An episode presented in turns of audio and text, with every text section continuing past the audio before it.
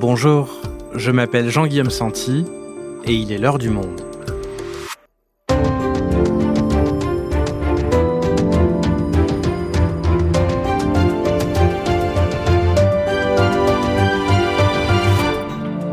Aujourd'hui, la France est-elle désormais ingouvernable? En tout cas, aucune majorité claire ne se dégage à l'Assemblée nationale à l'issue de ce second tour des élections législatives. La coalition Ensemble d'Emmanuel Macron n'obtient pas la majorité absolue avec 246 sièges. La NUPS, menée par Jean-Luc Mélenchon, en obtient 142, les Républicains et l'UDI 64 sièges, et le Rassemblement national crée la surprise et effectue une percée historique dans l'hémicycle avec 89 députés élus. Résultat, aucune de ces forces n'obtient les 289 voix nécessaires de la majorité absolue et le président va être obligé de s'allier avec d'autres forces politiques pour pouvoir gouverner. Alors que peut-il se passer désormais? Abel Mestre est journaliste au service politique du Monde. On tente avec lui de comprendre ce qui pourrait se dégager de cette situation particulièrement incertaine et instable. Élections législatives, la France ingouvernable, un épisode produit par Adèle Ponticelli, réalisation Amandine Rebillard.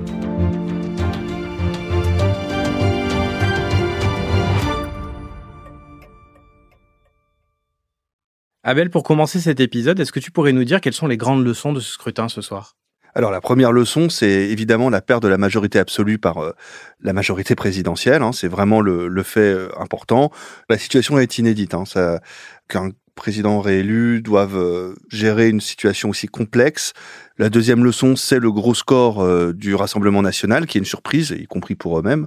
Et puis euh, la troisième leçon, c'est la percée de l'ANUPS, alors qui est évidemment pas aussi haute qu'espérée par Jean-Luc Mélenchon, puisque lui, il visait une cohabitation, mais qui est quand même assez importante.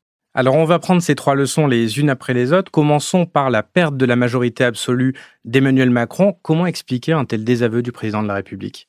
Alors il y a déjà euh, une raison euh, assez simple, hein, c'est qu'il n'y a pas eu de campagne. La majorité présidentielle n'a pas fait ou fait très peu campagne.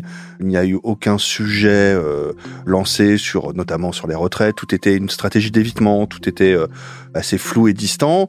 Ensuite, entre les deux tours, il y a eu une une entrée en campagne assez tardive et en plus euh, extrêmement euh, virulente envers euh, la gauche, envers la NUPS, qui était renvoyée dos à dos avec le Rassemblement national, et avec des macronistes qui disaient en gros, bon, on est le parti de la raison, faut voter pour nous pour sauver la République. Quelque part, il y en avait certains qui disaient ça, qui allaient aussi loin. Donc, les gens ont peut-être eu aussi envie de donner un signal en disant, voilà, on veut rééquilibrer aussi les pouvoirs de l'élection présidentielle, on veut, on veut que tout ne soit pas concentré entre les mains d'une même famille politique.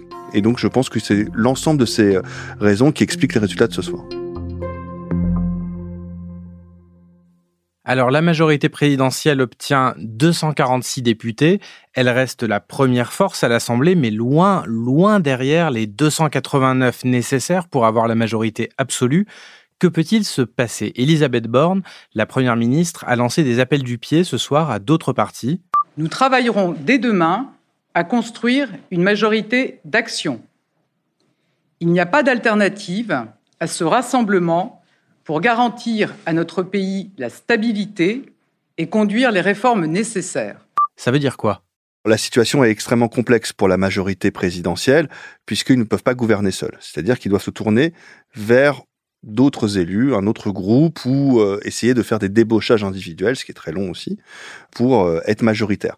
Évidemment, le, quand on regarde la carte euh, de l'Assemblée nationale, avec la carte des différentes forces en présence, on se dit que naturellement, ils devraient se tourner vers LR, l'UDI. Ça va être compliqué puisque eux ne veulent pas forcément, en tant que groupe, rejoindre la majorité présidentielle, et donc il va devoir essayer de prendre un député, une députée ici ou là pour faire les 289 minimum. Oui, parce que le problème, c'est que les républicains ne sont pas d'accord entre eux. Alors on a d'un côté euh, Jean-François Copé qui appelle à un pacte de gouvernement avec Emmanuel Macron, mais aux conditions de LR. Il faut absolument que nous, droite de gouvernement, prenions nos responsabilités, pas du tout. Et je crois qu'Éric Ciotti a parfaitement raison. Il n'est pas question d'aller faire des débauchages individuels. Il n'est pas question non plus de se compromettre, ni de jouer je ne sais quelle béquille. Il est, il est question en réalité d'exiger, je dis bien d'exiger, que le président de la République descende de son piédestal, car là, le roi est nu exiger un pacte de gouvernement qui soit extrêmement clair sur nos idées, qui sont des idées dont Emmanuel Macron ne veut pas entendre parler et qui sont du droit de gouvernement.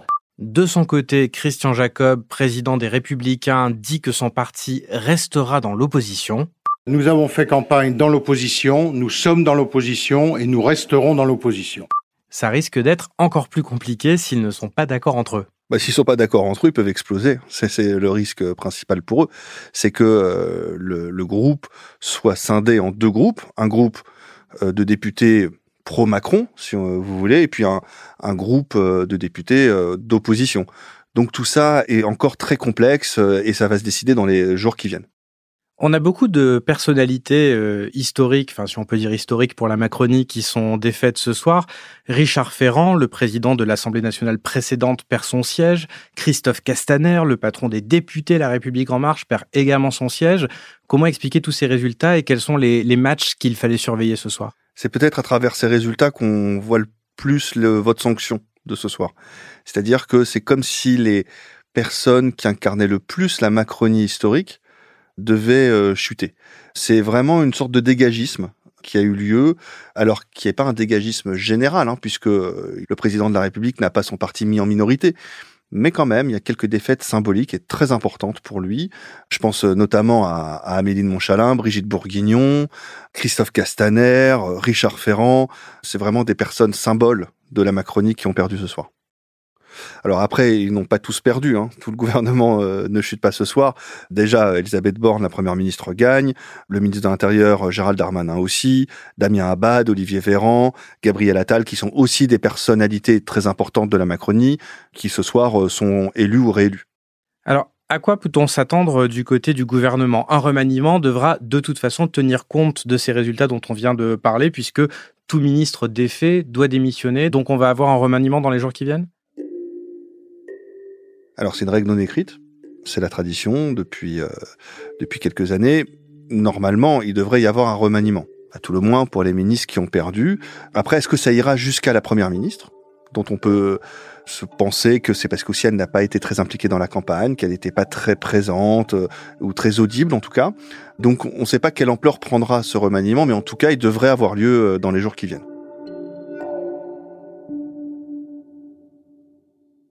Abel, l'autre grand fait politique de la soirée, c'est la percée historique du RN et Marine Le Pen est apparue ce soir tout sourire et triomphale dans son discours.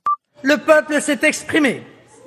Surmontant l'obstacle d'un mode de scrutin particulièrement injuste et inadapté aux valeurs de notre temps, il a décidé d'envoyer un très puissant groupe parlementaire de députés Rassemblement national à l'Assemblée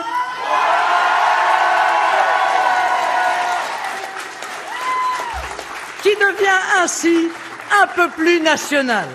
Jordan Bardella parle même de tsunami. C'est un tsunami aujourd'hui. Enfin, je veux dire, on nous, on nous, pronostiquait entre 20 et 30 députés.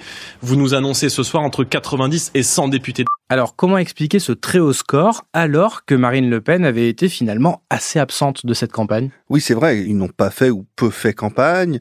Marine Le Pen s'est très peu impliquée. Jordan Bardella s'est impliqué aussi, mais pas non plus euh, énormément. Les candidats dans les circonscriptions étaient inconnus pour beaucoup. Après, ça fait quand même quelques décennies que le RN et son ancêtre, le Front National, s'implantent dans le pays, euh, enregistrent des scores plus importants à chaque élection. Voilà, ils, ont, ils sont dans une progression euh, continue.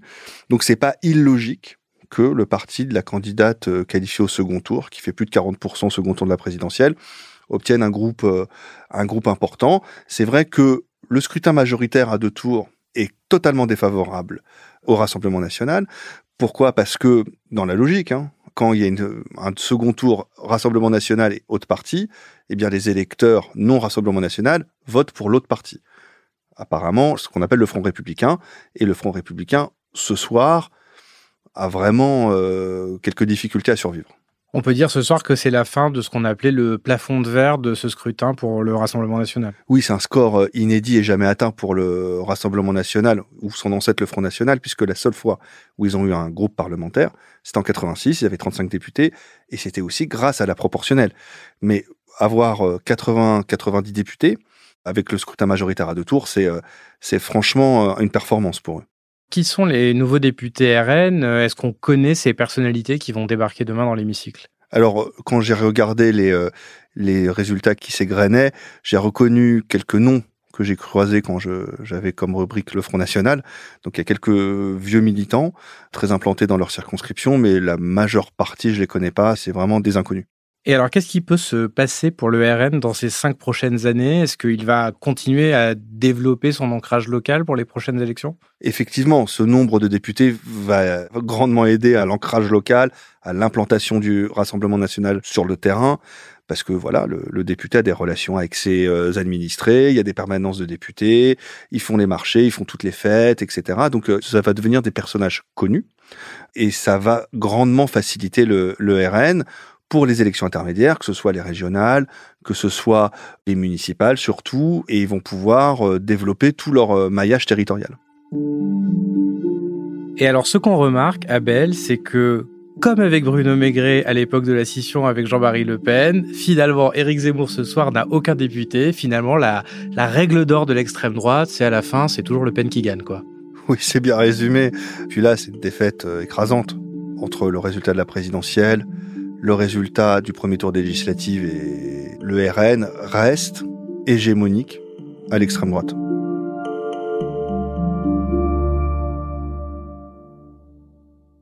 Passons maintenant, à Belle, à la nouvelle Union populaire, écologique et sociale de Jean-Luc Mélenchon. Elle obtient 142 sièges et Jean-Luc Mélenchon a fait un discours aux accents victorieux. Le grand jaillissement Oui, le grand jaillissement de l'histoire, du plus profond de ce qu'est la France des rébellions et des révolutions. Oui, ce grand jaillissement dorénavant a un visage, le visage de notre collectif, celui de l'Union populaire. Alors certes, la NUPS devient le premier pôle d'opposition, mais les résultats sont en dessous de ce que Jean-Luc Mélenchon pouvait espérer. L'essai n'a pas été transformé? Alors c'est vrai que si on s'arrête à ce que Jean-Luc Mélenchon euh, disait depuis euh, le début de la campagne, c'est-à-dire Mélenchon euh, Premier ministre, élisez-moi à Matignon, je veux imposer une cohabitation à Emmanuel Macron, évidemment c'est décevant puisque ils n'ont pas la majorité et ils sont loin de l'avoir. voilà. Cependant, cependant, c'est quand même un très bon score pour la gauche qui passe euh, d'une soixantaine euh, de députés dans l'Assemblée sortante à environ 150 euh, ce soir. Donc c'est vraiment une percée significative, notamment pour la France insoumise, hein, qui fait élire énormément de députés. Après, leur problème, c'est que dans l'accord de la NUPS, il n'y a pas un seul groupe. Si vous voulez, c'est que chaque parti garde son propre groupe. Et les filles aura son groupe, le Parti socialiste aura son groupe, le Parti communiste aura son groupe, et Europe Écologie Les Verts aura son groupe. Donc, si on prend euh, groupe par groupe, euh, ils risquent de ne pas égaler le Rassemblement national. Donc euh, peut-être qu'ils vont réfléchir, ils vont se mettre autour d'une table et dire bah, est-ce que l'intérêt, c'est pas quand même qu'on se mette tous ensemble dans un seul et même groupe pour peser et là être vraiment le premier groupe d'opposition et pas seulement le pôle? Et alors, est-ce que la NUPS peut désormais tenir dans le temps, dans la mesure où, pour l'instant en tout cas, il y a quatre groupes avec des fois des idées différentes selon les sujets, et dans la mesure aussi où son leader, Jean-Luc Mélenchon, n'est pas élu à l'Assemblée nationale et semble ce soir annoncer une forme de, de retrait? Il reste présent, mais à un autre poste, il a dit. Je change de poste de combat, mais mon engagement est, demeurera jusqu'à mon dernier souffle, dans les premiers de vos rangs, si vous le voulez bien. Alors, sur le nombre de groupes, ils, ont une occasion historique, c'est-à-dire d'être euh, encore une fois le premier groupe d'opposition s'ils se mettent tous ensemble. Ils n'ont aucun intérêt à se tirer dans les pattes et à se diviser. Aucun.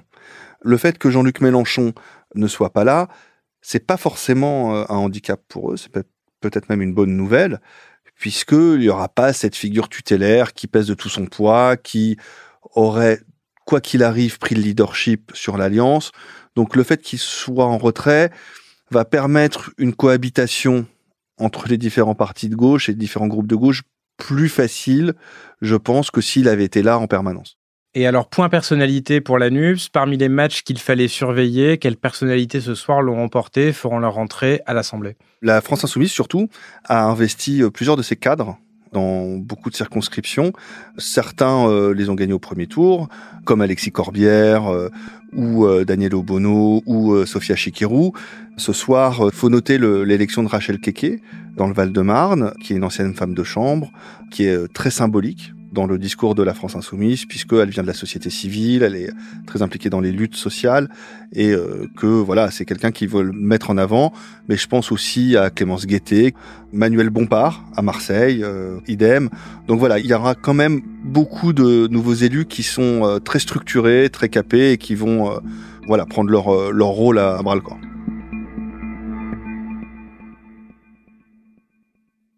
Abel, la grande gagnante ce soir, et on le dit tellement à chaque élection que c'en est presque devenu un poncif, c'est l'abstention qui est estimée à l'heure où nous enregistrons à 54%.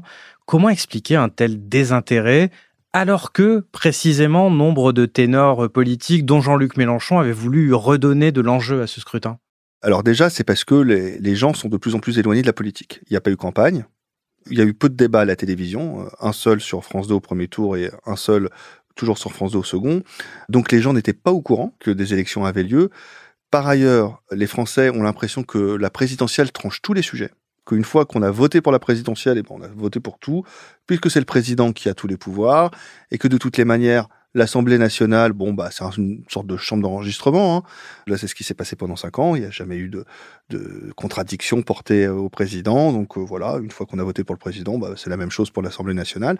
Et puis aussi le fonctionnement des institutions, qui est un peu complexe. Expliquer que euh, il y a 577 élections différentes, mais que en même temps, c'est aussi une élection nationale. Donc voilà, ça demande de la pédagogie, ça demande du temps aux candidats pour expliquer tout ça aux gens. Et puis c'est aussi euh, la preuve euh, que les institutions, encore une fois, arrivent peut-être au bout de leur vie et que il faut inventer de nouveaux modes de, consultation, de nouveaux modes de, scrutin pour que les gens se sentent plus impliqués dans la vie, la vie collective. Et ces scores d'abstention sont en tout cas très inquiétants pour la suite. Oui, c'est ça qui est intéressant parce que le scrutin majoritaire à deux tours, il est censé dégager des majorités claires, peut-être tellement clair qu'à un moment donné, les Français ont eu le sentiment qu'il ne s'agissait que d'une chambre d'enregistrement. Et le résultat ce soir, c'est une assemblée qui est presque incapable de gouverner. Est-ce qu'on est dans une crise de régime ce soir? Alors on n'est pas encore dans une crise de régime, mais en tout cas c'est dans une, crise institutionnelle puisque c'est comme si le, le, vote de ce soir, c'est un peu un vote de ras-le-bol justement de ce fonctionnement des institutions où euh, tout est euh, concentré autour de la présidence de la République et de l'élection présidentielle. Les Français ont peut-être aussi voulu euh, montrer leur volonté de rééquilibrer les pouvoirs. C'est aussi pour ça qu'à chaque fois qu'une cohabitation a eu lieu, trois fois, les Français ont plébiscité ces moments-là. Voilà, ils, aimaient bien parce que le Premier ministre rééquilibrait le pouvoir du président, etc. C'est peut-être aussi une forme euh, de demande de, de contre-pouvoir, encore une fois, euh, qui doit être entendue. Merci Abel. Merci.